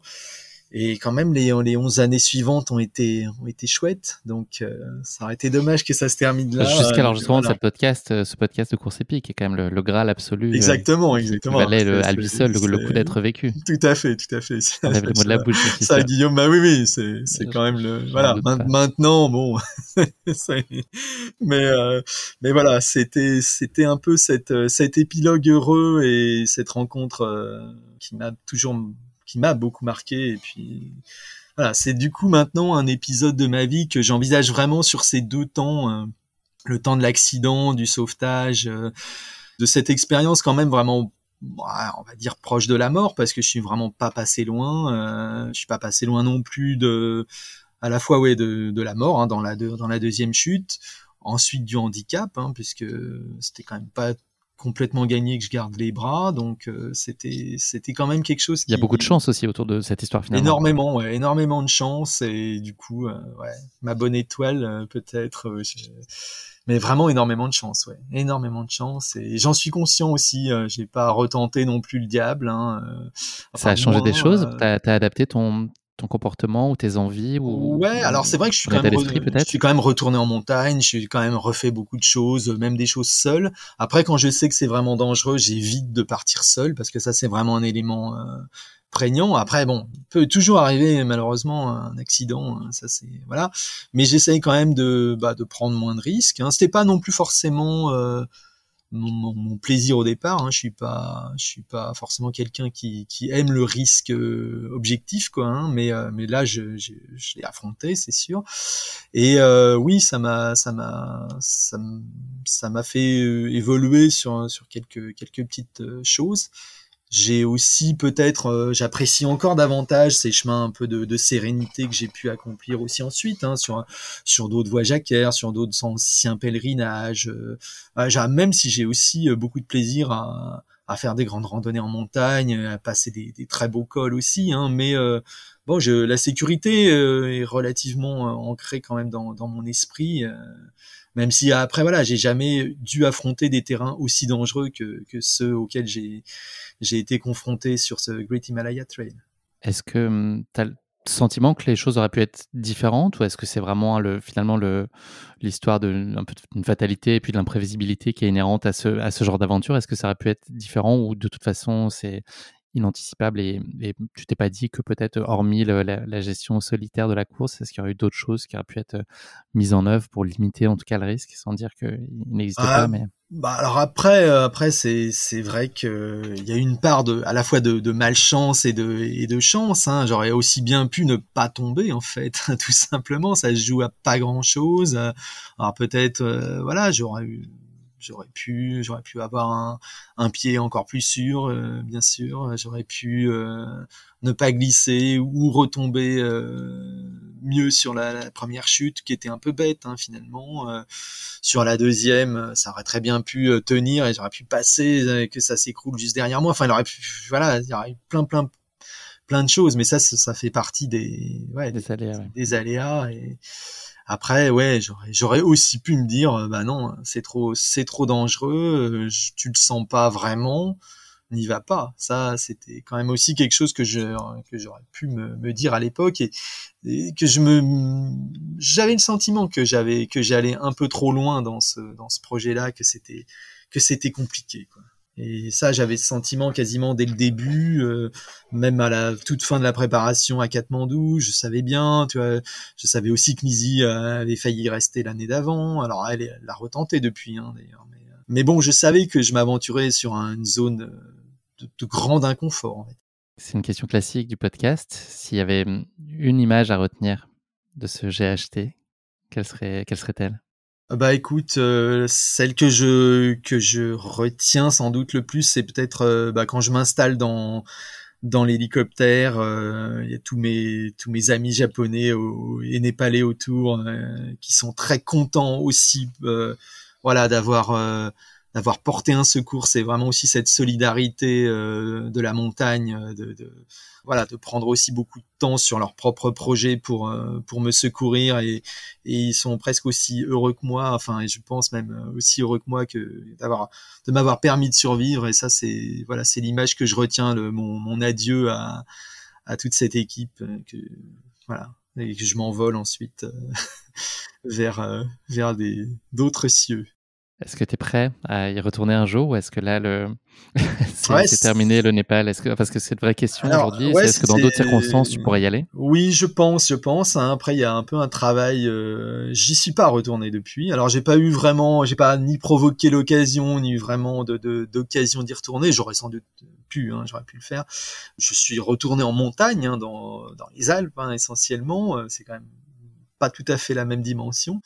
Euh, mais je pense que je pourrais, mais plutôt pas sur un. Je retournerai pas euh, spécialement euh, sur les lieux de mon accident. Hein, c'est pas forcément. Mais refaire un beau trekking au Népal, oui, oui, oui, avec avec plaisir, intérêt, même si bon, assez loin, c'est tout ça. Mais je, je c'est quelque chose qui maintenant, en tout cas, est tout à fait possible pour moi. Et voilà. Et je retournerai aussi bien au, au Japon aussi pour pour rendre hommage à Typhoon aussi.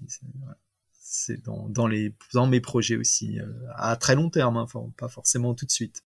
Merci beaucoup Sylvain. On tourne la page, on ferme la page de, cette, euh, de ce GHT que tu as partagé euh, avec nous. On va se parler très brièvement de la suite.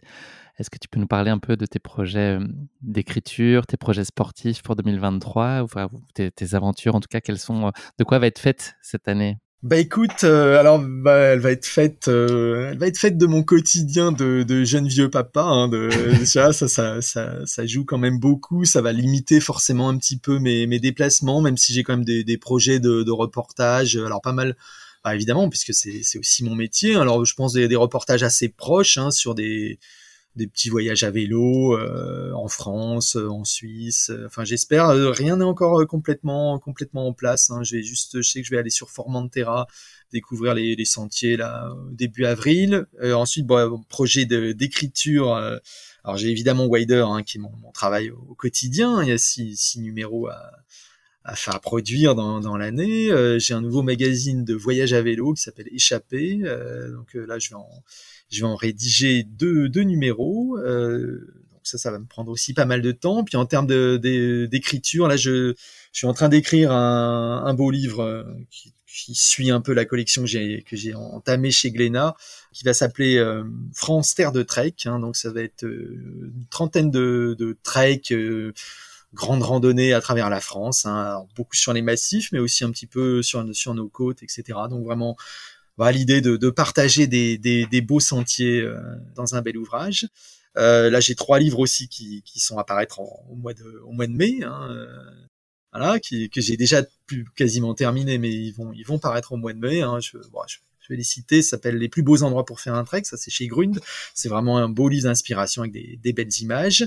La France à vélo au fil de l'eau, c'est 20 itinéraires de, vélo bah, sur les côtes, le long des rivières, le long des canaux, à travers la France. Euh, ça, c'est chez Vagnon. Et puis, 60 micro-aventures autour de Paris, Lyon, Marseille. Moi, j'ai fait, j'ai deux co-auteurs pour, pour Lyon et, Marseille. Et j'ai fait, j'ai, voilà, j'ai écrit 20 micro-aventures autour de Paris. ça, c'est chez Glénat. Et puis voilà, donc, il y en aura, il y en aura d'autres. J'ai pas mal d'autres projets. Euh, en cours aussi. Hein, donc euh, j'ai bien C'est vrai que ça fait pas assez de choses, ça, ouais. Non, non, non. Et puis, puis voilà. En termes de, en termes de sentiers, bah, j'ai quand même quelques, ouais, quelques projets de sentiers à découvrir en France, en Suisse, en Italie peut-être là j'ai un projet de grand reportage je sais pas si je vais le faire cette année parce que ça va me prendre du temps quand même euh, sur l'île de, de, Terre-Neuve euh, au Canada voilà mais qui est, qui est, une île qui me semble très intéressante. Il y a, a l'air d'y avoir des beaux sentiers. En plus il y a un peu de il y a de l'histoire de France là là-bas donc ça, ça m'intéresse aussi. Et puis peut-être aussi euh, j'aurai le plaisir de, de, retourner en Crète. J'ai fait un, beau travail sur des, des, tout nouveaux sentiers de randonnée en Crète qui, qui, est encore en, en cours Sylvain, c'est la dernière question de ce podcast. C'est un classique, tu le connais, c'est le motto de la fin. Est-ce que tu aurais une devise qui t'est particulièrement chère et que tu souhaiterais partager avec nous? Eh ben écoute, euh, je suis pas très fort en, devise, mais euh... formule-la avec tes mots. ouais, ouais, non, non, mais après moi je, bah, c'est ce qui me caractérise aussi un peu. Je pense à, à la citation de, de Stevenson qui, qui dit qu'il aime euh, qu'il aime voyager pour voyager, qu'il aime marcher, qu'il aime sentir le, granit sous ses pieds. Euh, voilà, cette idée un peu de rentrer en connexion avec les éléments, avec la force tellurique euh, et de, rentrer en harmonie aussi dans, le mouvement. C'est vraiment ce qui me, c'est un peu la, la, la démarche que j'ai à travers à travers toutes mes toutes mes marches, toutes mes courses. C'est un peu voilà, essayer de d'entrer en comme en résonance, c'est euh, comme, une musique. Euh, avec le paysage et c'est vraiment ça qui, qui, me, qui me plaît le plus presque dans, dans, dans, mes, dans mes randonnées. Voilà, c'est un peu le, le fil conducteur de ma, de ma démarche, si, euh, si on peut appeler, appeler ça comme ça, même si c'est pas vraiment euh, effectivement une, un mantra euh, complètement en tout cas, on peut pas finir de façon plus poétique cet épisode. Merci euh, beaucoup, Sylvain. Merci, Guillaume. Merci, bah, d'avoir partagé avec nous cette course qui a été, enfin cette aventure en tout cas qui a été si euh, intense et puis si glaçante par moments, et puis finalement qui est, je trouve, porteuse de, beaucoup d'espoir et de cette idée que la vie, elle peut aussi très bien faire les choses et quand bien même euh, on a le sentiment que la situation est parfois désespérée. Donc, merci infiniment pour nos échanges haletants et puis la douceur et la sagesse avec lesquelles tu nous as amenés avec toi sur les, sur les sentiers népalais. Merci, euh, plein de belles choses pour cette nouvelle année. Elle est riche de projets, on l'a entendu, et de t'accomplir avec ta belle vie de famille aussi. Merci beaucoup Guillaume, merci, c'était très très sympa. Et puis bah voilà, c'est. On va se revoir peut-être à euh, l'UTMB comme on s'est croisé brièvement ah bah l'année dernière, donc il y a des euh, chances que fin août on se croise du côté de Chamonix. Bien sûr, ou peut-être peut-être même avant. Espérons-le. Voilà. Ça marche, Guillaume, avec plaisir en tout cas. À très bientôt Sylvain, merci. Merci. Merci d'avoir écouté cet épisode. Si vous l'avez écouté jusqu'ici, c'est qu'il vous a probablement plu. Alors n'hésitez pas à noter le podcast et rédiger un avis sur votre plateforme d'écoute favorite. C'est essentiel pour soutenir ce travail indépendant. Cela ne vous prendra que quelques secondes et ça change beaucoup de choses pour le podcast. Et pour être sûr de ne manquer aucune course épique à venir, n'oubliez pas de vous abonner sur votre plateforme d'écoute. Merci encore infiniment pour votre soutien, votre fidélité et vos chaleureux messages que je lis et auxquels je réponds avec un immense plaisir. S'il vous plaît, continuez. À très bientôt pour une nouvelle course épique, évidemment.